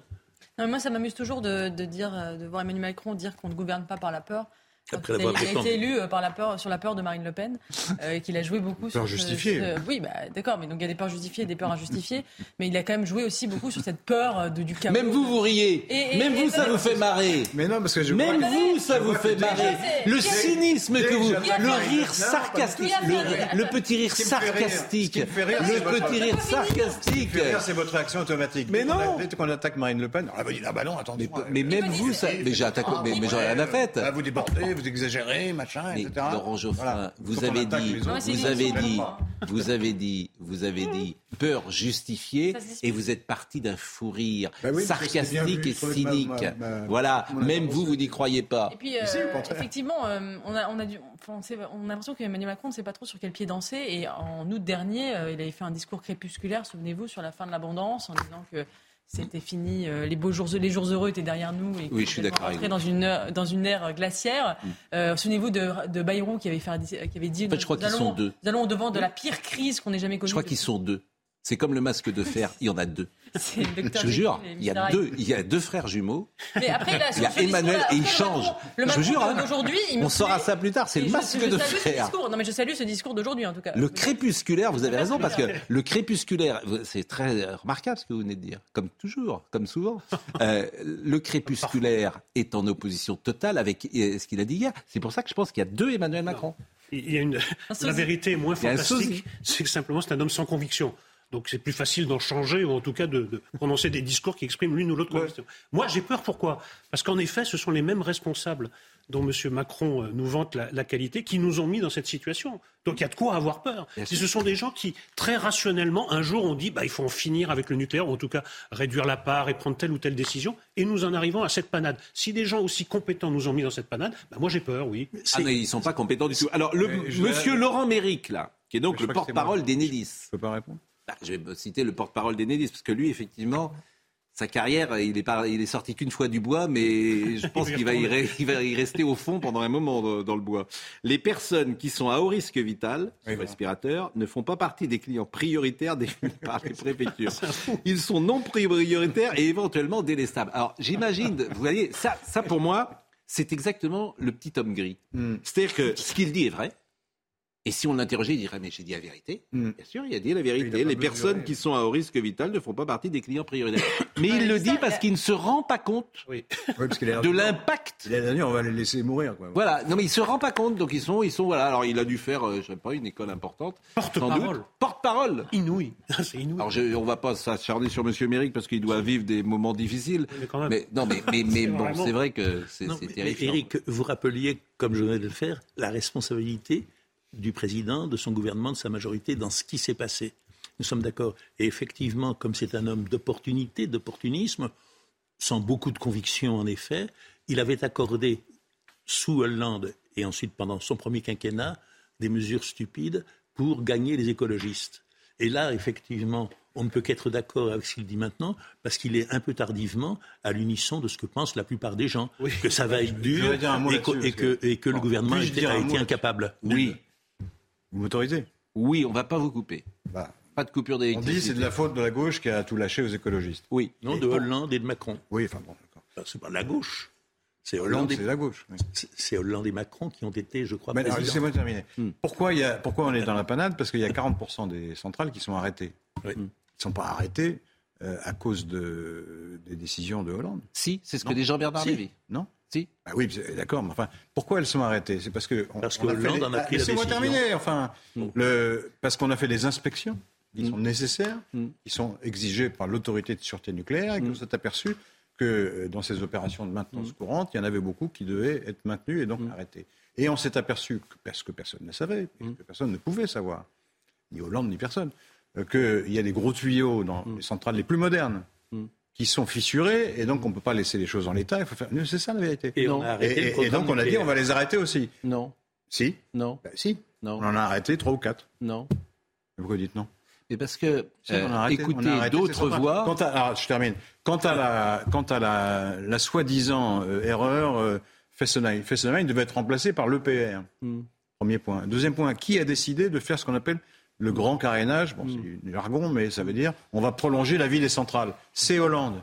Donc ça tombe mal votre, votre, votre réquisitoire. Vous avez raison, Hollande a tout bien fait et Macron aussi sur le nucléaire. Ils ont juste tout arrêté, mais il n'y a pas de problème. C'est- sidérant. Allez, on va pas se mettre d'accord et on va pas s'engueuler. C'est facile de caricaturer. Je répète ce que je dis parce que je, ne- je, je n'admets pas que vous vous moquez de moi en disant c'est grotesque, etc. Non, c'est pas grotesque. Ce que je vous dis sont des faits et vous êtes incapable de les réfuter. Ils ne sont pas responsables de la situation. J'ai pas dit ça non plus. Donc, Emmanuel arrêtez. Macron a parlé de tous les responsables en disant ils sont tous très compétents. Bon, et tous sur les peurs. à la fois d'EDF et. Cela dit, le- de- Alors écoutez cette femme euh, sur les peurs. Écoutez, il y a une femme qui a interrogé hier, euh, comment dire, euh, Laurence Ferrari. Elle s'appelle Malika. Elle est sous respirateur. Ce qui est incroyable, c'est que cette femme, il n'y a aucune probabilité qu'elle soit euh, en difficulté. Aucune. Il y avait juste à avoir un autre discours. Mais elle a imaginé, cette femme, qu'elle puisse l'être. Il y a 4000 personnes comme cette femme qui sont chez, chez elle. Mais il n'y avait aucun danger. Aucun danger. Pourquoi? Parce que les coupures d'électricité étaient prévenues euh, sont prévenus 48 heures avant. Donc évidemment, l'ARS aurait, euh, quoi qu'il arrive, serait intervenu. Il n'y avait aucun, aucun danger. Mais malgré tout, on a instillé pour cette femme qui parle euh, une angoisse XXL. Et je la comprends parce que c'est sa vie. Écoutez cette femme. Je ne peux pas respirer sans appareil. Donc, si je n'ai pas d'électricité, mon appareil ne fonctionne pas et je ne peux plus respirer. Donc, euh, si je ne respire plus, c'est la mort, tout simplement. Si les personnes qui ne peuvent pas respirer normalement ne sont pas prioritaires, je ne vois pas qui est prioritaire. Et à ce moment-là, qu'on me donne le nom des personnes ou alors des groupes ou qui est prioritaire. Parce que nous, c'est vital. Si on n'a pas notre appareil, on meurt. Donc, à dire ça à notre famille, vous allez voir les réponses que vous allez avoir. Et toutes les familles en France, de toutes les personnes handicapées sous respirateur, devraient aussi se plaindre de ce monsieur et devraient être démis de ses fonctions. Parce que honnêtement, ce qu'il a dit là, c'est horrible. Et horrible, franchement. Il devrait avoir honte. J'ai l'impression d'être dans un pays sous-développé. Pas développé du tout. En France, en 2022, voir ça, c'est une honte. Donc elle parle évidemment du porte-parole d'Enedis. Euh, écoutez l'échange entre M. Jumel, qui est député euh, de l'ANUPS, et Agnès Pannier-Runacher hier à l'Assemblée euh, nationale. Vous infantilisez les Français, vous les humiliez, vous les menacez de couper le jus s'ils ne sont pas exemplaires. Nous accusons le président de la République et son gouvernement d'irresponsabilité énergétique. Nous accusons le président de la République et son gouvernement de n'avoir rien fait pendant les huit dernières années pour éviter l'effondrement de nos capacités de production. Nous accusons le président de la République et son gouvernement de se résigner à gérer la peur à défaut de savoir gérer la crise en écartant délibérément le Parlement de votre stratégie de délestage anxiogène. Nous refusons que la vie des gens, de nos enfants comme celle des plus fragiles, notamment les malades à domicile, soit la variable d'ajustement de votre impréparation. Inflation, pénurie de médicaments, urgence qui ferme, coupure de, courant et bientôt réforme des retraites qu'ont mérité les Français pour que vous les traitiez de la sorte? Monsieur Jumel, plutôt que euh, de nourrir l'angoisse et l'anxiété des Français, aidez-nous à mobiliser les entreprises, les administrations, les collectivités locales pour continuer dans la baisse de leur consommation d'énergie. Aidez-nous à soutenir les salariés d'EDF, de RTE, d'Enedis, de GRDF qui sont aujourd'hui au travail pour augmenter notre production d'électricité et pour sécuriser nos stocks de gaz. Vous préparez le scénario du pire et vous êtes le pire des scénarios. Merci beaucoup. Ce qui est terrible, c'est que moi je suis prêt à vous faire un petit pari, il n'y aura aucune coupure d'électricité. Oui, possible. Oui, que, euh, C'est-à-dire un qu'on a agité depuis des jours. député de la NUP Ils ont qui est contre le nucléaire, la NUPES est contre le nucléaire, fasse la leçon au gouvernement là-dessus, franchement, je trouve ça Non, non, les députés communistes ne sont pas contre le nucléaire. Non, Mais je trouve que que ça a été agité. Alors évidemment, hier, il a sifflé la- fin de la récréation, mais on, en fait, on fait le Covid pour comme sur l'électricité, c'est-à-dire que euh, on dénie toute la responsabilité du politique, on fuit donc ses responsabilités, on culpabilise les gens, on met des mesures individuelles culpabilisantes euh, ou euh, punitives, etc. C'est exactement le même système. Mais le masque, le masque maintenant, parce qu'Elisabeth Borne était sur RTL ce matin, et j'ai le sentiment qu'elle est un peu sur le reculoir. C'est-à-dire qu'elle a été interrogée plusieurs fois par Amandine Bégaud, pourquoi vous ne l'imposez pas? Et sa réponse à chaque fois, c'est la responsabilité des Français, la responsabilité des Français, la responsabilité des Français. Donc je pense qu'à 15 jours de Noël, politiquement, entre l'inflation, la guerre en Ukraine, les coupures d'électricité, etc., ça commence à faire beaucoup. Euh, ils se rendent compte que là, ça serait peut-être le, le masque, ça serait peut-être euh, la décision en trop. Mais écoutons Madame la Première ministre. Je, je, pense que c'est important que chacun ait en tête qu'on fait face actuellement à une épidémie, une reprise de l'épidémie de Covid. 100 000 nouveaux cas hier en 24 heures. De grippe et une épidémie de bronchiolite. Face à tous ces virus, le masque nous protège, le masque protège les autres. Donc il Et ça, on est tous d'accord. Pourquoi ne pas le rendre obligatoire? Parce que je pense aussi qu'on peut compter sur la responsabilité de chacun. Quand on dit il faut porter le masque, quand on est dans un espace clos où il y a beaucoup de monde, ben, je pense que chacun peut l'entendre. Et on a vu toutes les, au cours Je de deux ans de beaucoup pandémie. Français, beaucoup de Français sont en train de se projeter dans les vacances, dans la- le fait qu'ils vont retrouver les parents, les grands-parents. Ben, c'est important de se protéger, de protéger les autres. C'est important aussi de se faire vacciner. hein. Vous savez qu'il y a Aujourd'hui, on n'est pas au niveau de la vaccination. pour les 20% des plus de personnes. 80 ans Voilà, souvent, donc 30% du coup, chez les Du coup, 60-80. moi je le redis à chacun, pour bien se protéger, pour protéger les autres, portons le masque quand on est dans un espace clos où il y a beaucoup de monde et il faut vraiment se faire vacciner. Et la vaccination, elle n'est pas ouverte à si tous. Vous allez, on peut si- tous. Si vous allez chez votre pharmacien, que vous dites je vais voir ma grand-mère pendant les vacances, vous avez accès gratuitement au vaccin. Donc il faut que chacun y aille, soit attentif pour aussi euh, les personnes fragiles, les personnes vulnérables, les personnes âgées, en se faisant vacciner si on doit aller voir sa famille, notamment pendant les fêtes. Oui, si on va, s'il y a des trains, hein, parce qu'il est possible qu'il n'y ait pas de train du tout. Comme ça, le problème Ça sera résolu. Mais Vous voyez, vous faites peur aux gens. Je prends le pari aussi qu'il y aura des trains. Euh, euh, faites Ah, attention. Mais vous savez qu'on a un petit jingle rien que pour vous. Regardez le petit jingle. Le masque Le masque et la bougie. C'est notre Ah, on en est là, on en est là, Le masque et la bougie. Tout ça pour écouter Madame Borne une deuxième fois, parce que sur le masque, Amandine Bégaud a, est, est allée vraiment euh, euh, relancer la question. Parce que pourquoi vous ne l'imposez pas, euh, ce, ce- ce masque, pour être sûr euh, de, de la réponse On peut vous répondre après, euh, Pascal Eh ben, ben, Bien sûr, vous êtes là pour ça. Écoutez une deuxième fois, Madame Borne. Je reviens sur la question du, du masque. On l'a très bien vu en deux ans de pandémie, quand il n'y a pas d'obligation, c'est compliqué à mettre en place. Pourquoi vous n'y allez pas? Je vous dis, moi je pense qu'on peut aussi compter sur la responsabilité des Français. On n'est pas obligé de faire des interdictions systématiquement. Chacun connaît aujourd'hui, vous savez, on a en deux ans on a beaucoup, on a beaucoup appris sur ce virus. On sait. Vous êtes des conscient que les Français en ont marre et que vous peut-être pas leur infliger Moi, ça, moi, c'est moi, ça je, Ou moi, alors je vous suis- avez peur non, mais attendez, pas moi, je suis- l'Assemblée Je suis pour responsabiliser chacun. On, on- on- on a aujourd'hui les masques, les vaccins, les tests. Je pense que chacun peut aussi se saisir de tous ces, ces outils qu'on n'avait pas au début de la crise Covid. Alléluia. On n'est pas obligé de faire des, interventions, des interdictions. D'abord, est-ce que vous êtes d'accord avec moi? Est-ce que vous l'analysez pareil? Je l'analyse de la même façon, mais je perçois votre déception. Parce que, bah, parce que vous préféreriez qu'il y ait un discours euh, plus autoritaire, qu'il y ait une obligation comme ça, vous pourriez hurler. Et d'ailleurs, les concessions que vient, de faire, que vient de faire Madame Borne ne vous raison. empêchent pas de mettre le, le jingle, le masque et la bougie. Donc de toute façon, vous en avez rien à faire. C'est ça qui est agréable. De toute façon, Non, vous mais- allez toujours trouver la faille.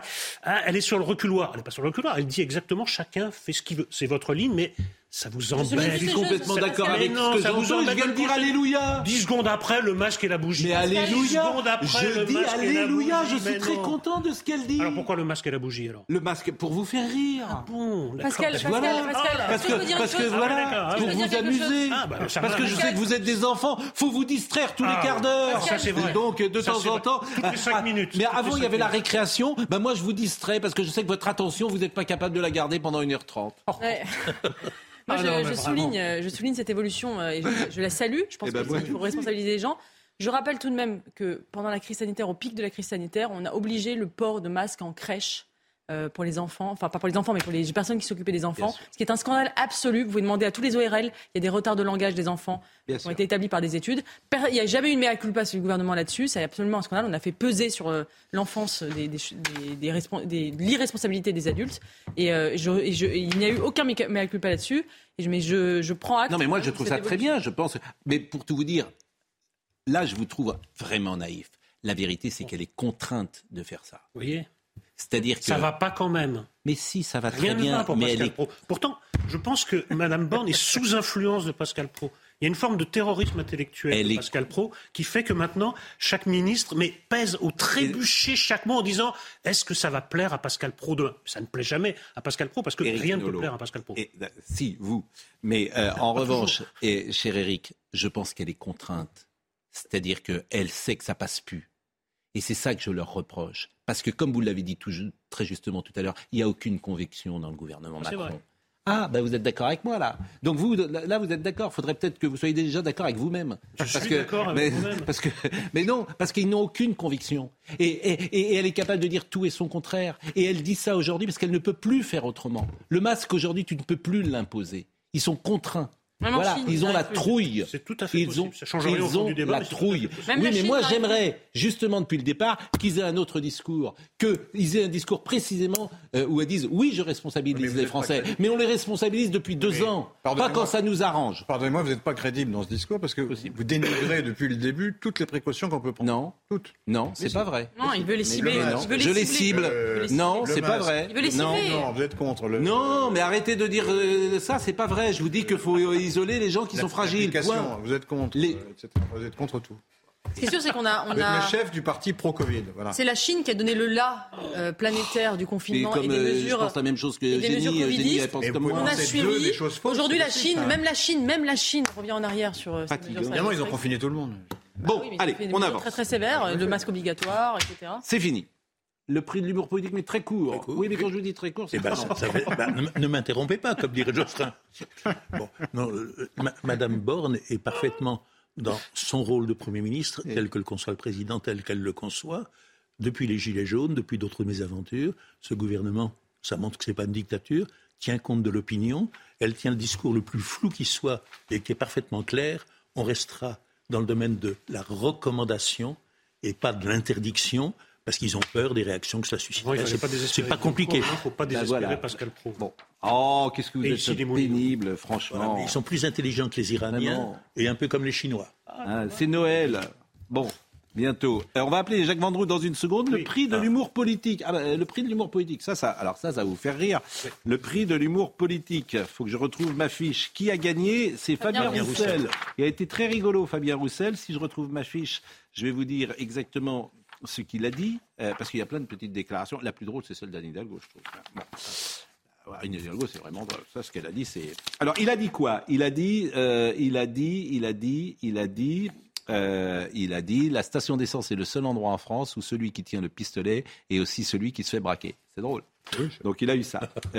Thierry Solaire a dit lui mon anatomie fait que si j'ai le cul entre deux chaises, je suis parfaitement assis. C'est rigolo. Euh, Richard Ferrand a dit Elisabeth Borne est formidable, mais personne ne le sait. C'est amusant. Euh, Anne Hidalgo a dit ça roule mieux, ça roule vraiment mieux à Paris. c'est la plus drôle. C'est la plus drôle. Donc c'est humour volontaire et involontaire. Euh, Rachida Dati a dit votre présence au Conseil de Paris en parlant d'Anne Hidalgo est aussi anecdotique que votre score à la présidentielle. Sandrine Rousseau a dit je voudrais qu'il y ait une possibilité du délit de non-partage des tâches domestiques. Vous vous rendez compte, je voudrais qu'il y ait une possibilité de délit de non-partage des tâches domestiques. Vous vous rendez compte qu'elle a beaucoup mieux sur la forme ou sur le fond que vous avez contesté Non, mais je ne sais pas si c'est pas de l'humour. Et euh, bah, bah, on peut écouter, écoutons Edouard Philippe. Pourquoi pas, ça, le pire? Écoutons-le. Et je voudrais aussi remercier Jean-Luc, euh, sans quoi euh, rien de tout cela n'aurait été possible.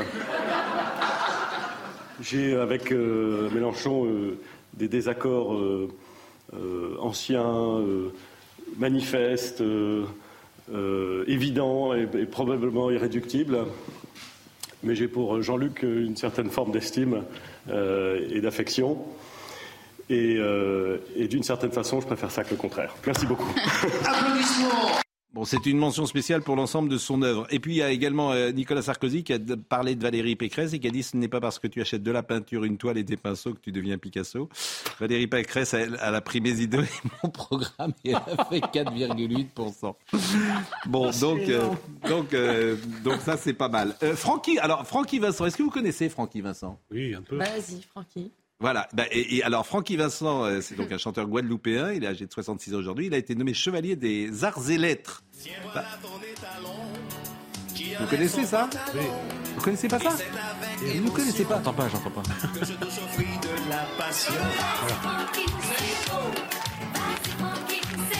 Vous n'avez jamais entendu ça? Oui, j'ai dû entendre. Vous êtes complètement coupé, en fait, et- Vous, vous êtes dans, vous, Vous êtes un vous- dépassé, vous- Laurent Geoffroy. Vous êtes sur votre Aventin, en fait.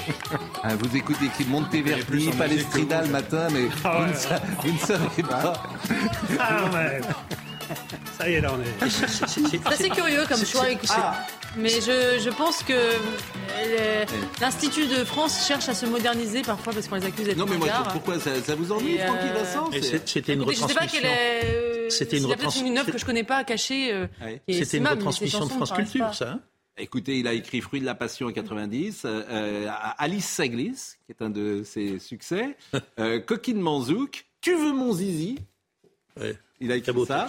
Qui est un texte, couleur euh, Frankie, euh, près de 3 millions de disques vendus dans les années. euh, Non, mais de toute 90. façon- Mais vous savez que le ministère de la Culture n'a toujours pas rendu hommage à Mylène de Mongeau. Ah bon? Non. Ça, c'est scandaleux. C'est un scandale, hein C'est-à-dire que l'Élysée a rendu hommage Ah. euh, à Mylène de Mongeau, mais le ministère de la Culture, d'ailleurs, si, si elle nous entend, Madame, le ministre, ils n'ont toujours pas fait le moindre communiqué pour la mort de Mylène de Mongeau. Je ne sais pas si elle sera d'ailleurs à ses obsèques, Madame euh, la ministre ou pas. Mylène de Mongeau, c'est pas son truc. Est-ce que je peux recommander un film totalement méconnu de Mylène de Mongeau, qui est un formidable polar, qui s'appelle Cette nuit-là. Formidable polar. C'est un, c'est un film de qui? Ouais, Je me rappelle plus de qui c'est. Formidable polar. Mylène de Mongeau. qui sera, euh, dont les obsèques auront lieu à ces prochaines euh, heures, prochains jours. Mais c'est incroyable quand même qu'on ne rende pas hommage à la Mylène de, Mongeau. En revanche, on va rendre hommage à Jacques Vendroux. Vendroux dit tout. Alors, bon, tous les jours, on se dit, hier était qu'un chameau, l'autre jour était chez le barbier. Que nous prépare-t-il aujourd'hui? Jacques Vendroux, générique et musique. Sérieux, Vendroux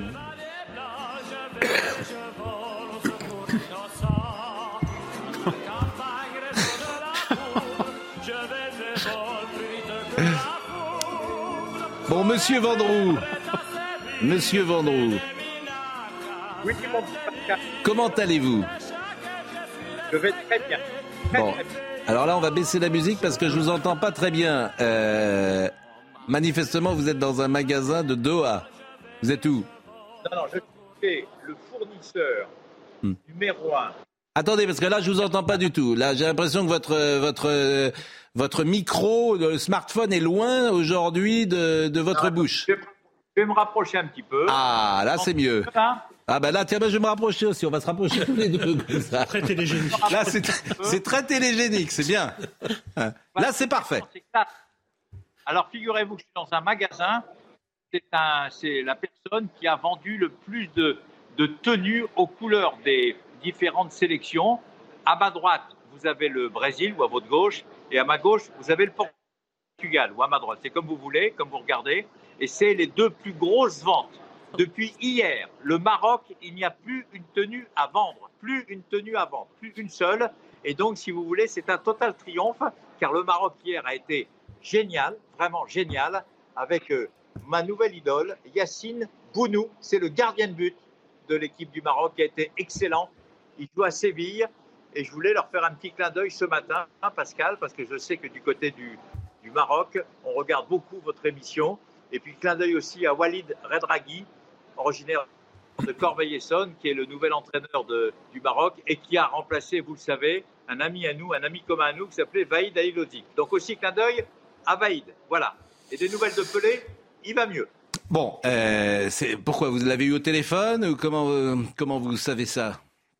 J'ai l'ami d'un ami, d'une amie qui habite Rio, qui s'est renseigné et il paraît que la famille, alors vous faites bien d'en parler, la famille de Pelé en a marre de recevoir des messages de condoléances. Ouais. Pelé va mieux, il est toujours vivant. C'est ça le plus important, c'est ce que la famille a fait savoir. Bon, euh, le Maroc, je voudrais que vous me parliez du Maroc, parce que le Maroc, effectivement, et euh, c'est la première fois que le Maroc arrive en quart de finale, il va avoir un Maroc-Portugal, euh, et la France, euh, si elle bat l'Angleterre, la France rencontrera le vainqueur de Maroc-Portugal. Donc on est vraiment très très intéressé par un France-Maroc possible ou un France-Portugal possible. Encore faut-il battre évidemment l'Angleterre. Mais est-ce que ce Maroc, qui a battu quand même l'Espagne, a l'étoffe, selon vous, d'aller plus loin? Écoutez, sur un match, tout est possible. Ils l'ont prouvé hier contre les Espagnols, qui étaient évidemment les, les grands favoris. Le Maroc il joue d'une manière dé- dé- défensive, c'est costaud avec son gardien. Et puis, et puis surtout, c'est la première fois que le Maroc se retrouve, je veux dire, en quart de finale de la, de la Coupe du Monde de football. C'est la première fois qu'un pays maghrébin se retrouve à ce niveau de la compétition. Et ce qui est important aussi, c'est que cette équipe joue bien avec euh, Hakim Ziyech, que vous connaissez, qui joue à Chelsea, avec Sofiane Boudal, qui joue à Angers, avec euh, Hakimi, que vous connaissez, qui joue au Paris Saint-Germain. Elle est costaud, cette équipe. Elle n'est peut-être pas très spectaculaire sur le plan footballistique, mais en tous les cas, elle a bien limité les dégâts. Et puis surtout, le plus important, 0-0 après 120 minutes de jeu, penalty, et on l'a oublié. Le Maroc a battu l'Espagne 3-0. Les Espagnols, ils ont tout manqué et le gardien a tout arrêté. Donc Et, sur et un le match, public était derrière le Maroc hier, évidemment, et ça peut jouer aussi. euh, que le Maroc euh, soit soutenu euh, par euh, les euh, habitants de Doha euh, et les, et les Qataris, bah, ça peut jouer parce que c'est un pays euh, arabe, effectivement, qui se retrouve en quart de finale et euh, il aura euh, le public qatari avec lui. Non, mais il faut savoir que le stade pour, la, pour le quart de finale va être plein à craquer. Et il y aura à 90% que des Marocains qui sont venus du Maroc, de Rabat, de Casablanca. Ils arrivent là. Il y a, il y a plein d'avions qui sont affrétés. Le Maroc est en train de- d'arriver ici au Qatar euh, et à Doha pour euh, participer, bien sûr, à ce, fameux, à, ce, à ce fameux match entre le Portugal. Non, mais ça va être un match exceptionnel, exceptionnel, franchement. Merci, euh, ami Jacques. Vous êtes. Tout va bien, Pascal? Comment? Tout va bien? Tout va très bien, euh, cher Jacques, et je vois qu'aujourd'hui vous êtes un peu plus, euh, j'allais dire calme, non que vous soyez ajouté les autres jours, mais parfois vous nous réservez des surprises. Et pourquoi Qu'est-ce que vous êtes en train de faire là? Vous êtes en train de, vous êtes en train de vous entraîner euh, Vous vous échauffez Vous faites des étirements? Très calme. Je fais des étirements parce que j'ai beaucoup marché pour trouver ce magasin où. euh, voilà. Bon, mais vous pouvez faire vos étirements. même. C'est c'est À quelques, demain. c'est du- c'est quelques exercices de pilates peut-être ou de, de- de yoga que vous faites. Non, c'est- je suis à moitié accroupi pour vous faire plaisir, pour qu'on me voit bien et qu'on vous, je vous vois, je vous vois, Pascal. Bon, bah écoutez, vous savez qu'en France, euh, tout le monde nous parle de vous. Vous êtes une sorte de, de- de- de- désormais de, de- de phare de notre émission et que euh, Vendroux euh, dit tout. euh, chacun attend ce moment, bien évidemment. Je voudrais simplement dire que, rappelons les quarts de finale quand même. Oui, non mais on s'en fiche des quarts de finale. Mais on va rappeler le JT tout de suite et essayer de- d'avoir, parce que je sais que vous êtes très proche de lui, le président Macron. Et ça serait bien que vous ayez le président Macron pour la finale ou la demi-finale et que vous l'ayez, pourquoi pas, euh, en interview sur le foot. Ça, voilà ce que... Sur un malentendu, tout est Bon. Bah écoutez, je vais vous laisser vous entraîner. Et puis on salue euh, des supporters du Maroc. Je pense à notre ami Christian Vella, qui habite aujourd'hui à Rabat, qui a longtemps fait les grandes joies de, de TF1, Christian, et euh, qui est un supporter euh, de football, qui écrivait euh, longtemps dans le journal L'équipe. Et puis on salue Dominique Grimaud également, euh, votre, votre Et ami. Patrick, Patrick Mahé et Loïc Grasset de Paris Match. Voilà. Ils mettent beaucoup dans Voilà. mes opérations. On fait notre Thierry Roland, on salue nos amis. C'est toujours bien. Bon, merci, merci cher Jacques et, et à demain. Audrey Berthaud, c'est à vous pour les infos. Le risque de coupure de courant, la situation commence déjà à se tendre pour le système électrique et la météo euh, n'arrange rien. RTE anticipe un premier pic de consommation dès demain. Pour certains experts, une première alerte éco-watt orange n'est pas à exclure pour lundi prochain. Le Rassemblement national a mis au menu de sa niche parlementaire la réintégration des soignants non vaccinés, une proposition déjà faite lors de la journée parlementaire réservée à la France insoumise. Le député Emmanuel Bompard de la France insoumise a assuré qu'il n'y avait pas d'accord avec le RN. Et puis Amazon France condamné à 3,3 millions d'euros pour un retard dans la mise en conformité de ses contrats avec les commerçants qui vendent des produits sur sa plateforme. La répression des fraudes avait déjà alerté Amazon en décembre dernier de modifier certaines clauses. Cette nuit-là, visiblement, c'est M. Cazeneuve qui a réalisé ce film. Euh, et c'est M. Marville qui me dit cela, euh, qui est votre ami, visiblement. Oui, Bah, bah, absolument. Un grand, grand cinéphile. Voilà, c'est ce qu'il dit. Et en un tout cas. chansonnier très doué. Euh, mon Noël à moi, euh, nous sommes de retour avec cette petite chronique jusqu'au 23 décembre. Toutes les personnalités qui passent par CNews, on leur demande de rappeler un Noël qui les a touchés, mon Noël à moi. Écoutez ce témoignage de Madame Guichard-Poniatowski. Mon meilleur souvenir de Noël, c'est alors c'est assez ancien. Et j'étais, euh, je devais avoir 6 ans, j'allais avoir 7 ans. Mon père, euh, Olivier Guichard, travaillait avec le général de Gaulle et était dans le petit bureau à côté de lui. Et comme euh, tous les ans à Noël, l'Élysée, à cette époque-là, il y avait des cérémonies de Noël pour les enfants du personnel. Et euh, j'étais donc invitée. C'est la première fois je crois la dernière d'ailleurs que j'ai vu euh, De Gaulle, mais simplement je suis arrivée dans ce, cet immense salon doré du Palais de l'Élysée avec, euh, il y avait mon père que je voyais très peu souvent, c'était une bonne occasion, qui avait la taille du général De Gaulle, donc ça faisait deux très grandes personnes euh, qui m'intimidaient beaucoup. Et puis il y avait le Père Noël au milieu des deux, donc euh, encore un personnage que j'avais pas l'habitude de voir parce que chez moi personne se déguisait en rouge avec du blanc et, et euh, venait euh, euh, toquer à la toquer à la fenêtre les soirs de Noël. Donc en fait, je crois que cette vision de ces trois personnages ensemble m'a marqué à vie et c'est ce que je raconte euh, d'ailleurs dans le livre que je viens de sortir après tant de silence.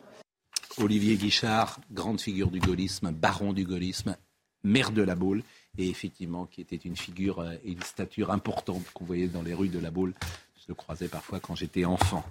Euh, merci en tout cas à Jean-Luc Lombard qui était à la réalisation. Merci à Rodrigue Le Prado qui était au son. Merci à Ludovic Liébar qui était à la vision. Merci à Marine Lançon et à Justine Cerquera.